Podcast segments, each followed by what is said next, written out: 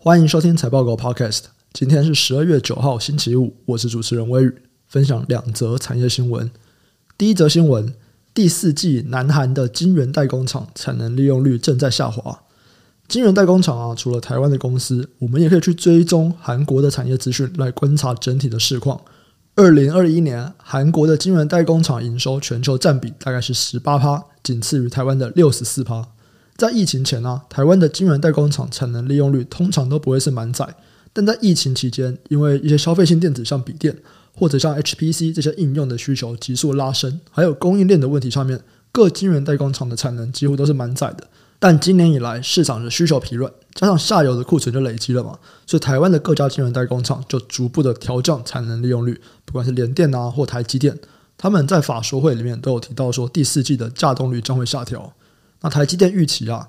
七纳米、六纳米的产能利用率将会低于过去的三年。这种情况，将会持续到二零二三的上半年。这两天，韩国的媒体就报道。南韩的第二大晶圆厂 DB HiTech 第三季的平均产能利用率本来是九十五趴，第四季跌到了四十趴。其他的韩国代工厂大概也是这个样子哦，像 Key Foundry 啊、Magnachip、SK 海力士的系统 IC，他们的稼动率大概都是七十到八十趴。其中 SK 海力士的子公司 SK 海力士系统 IC 稼动率更是大幅的下滑。根据媒体的报道，现在功率半导体还有 MCU，它都还是在维持高产能利用率。但其他的产品大多是供过于求了。市调机构预估，明年上半年台积电七奈米、六奈米的产能利用率可能下滑至八十至九十趴。业界人士认为，如果台积电产能利用率维持在八十趴左右，那南韩八寸的代工厂稼动率可能会降到七十趴。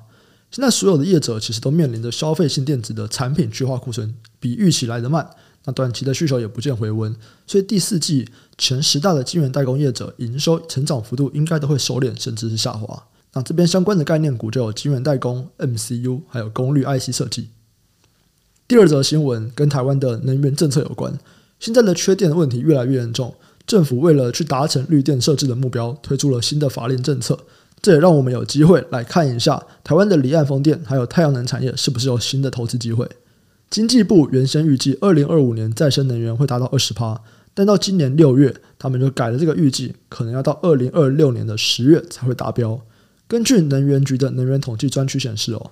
我们今年十月再生能源发电占比是九点八趴，其中太阳能贡献总发电量的四点六趴，风力发电两趴。那相比于核能，核能是九趴。所以在十二月八号，行政院就通过了经济部的再生能源发展条例修正草案，将会送立法院去审议。这个修正草案呢、啊，它增加了更多我们去设置绿能的空间，包含其中就说，我如果是新建、增建或者是改建，如果符合一定的条件下，建筑物的屋顶啊，必须要设置一定容量以上的太阳能发电设备。那施行日期由行政院决定。